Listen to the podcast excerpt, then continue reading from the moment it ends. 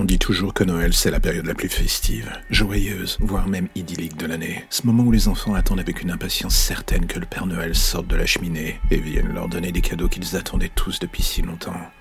Cela, c'est la version polie et propre de l'histoire. L'autre, celle dont on parle beaucoup moins, c'est que sous l'aspect jovial du personnage, il y a une autre facette qui dort, celle qu'il a développée avec le temps. Une relation pour le moins particulière envers les enfants.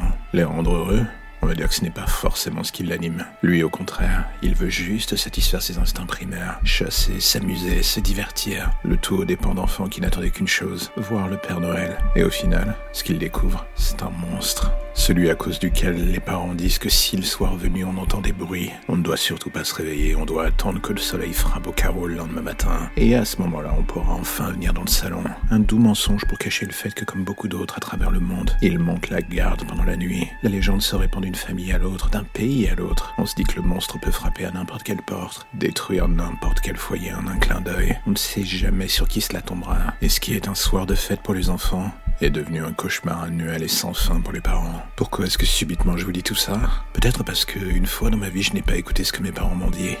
Une seule fois, j'ai désobéi en pensant que j'allais découvrir enfin le vrai visage du Père Noël. Je pensais pas être si proche de la vérité. Ce soir-là, je l'ai vu sortir de la cheminée. Il n'avait pas de cadeau, juste une hache et un sourire que même 20 ans plus tard, je n'arrive pas à oublier. Sincèrement, je voudrais bien dire que je regrette d'avoir écouté mon instinct et cru dans la beauté du mythe. Mais j'étais un enfant. À l'époque, j'aurais cru à tout ce qu'on me disait. Et cela a eu pour conséquence la vie de mon père et ma mère, qui eux savaient ce que je risquais. Orphelin, personne ne me crut quand je ne cessais de dire la vérité sur cette soirée. On me dit qu'inventer des histoires était devenue ma manière à moi de survivre au traumatisme. Survivre, c'est exactement ce que j'ai fait en attendant, en amassant des preuves en espérant croiser à nouveau sa route. Et aujourd'hui, en ce soir du 24 décembre, alors que ma femme et ma fille dorment à l'étage, je l'attends face à la cheminée, comme depuis les 20 dernières années. Mais cette fois-ci, je ne suis plus seul. J'ai sa hache et le feu de ma colère qui n'a cessé de grandir depuis des années. J'ai tout mon temps.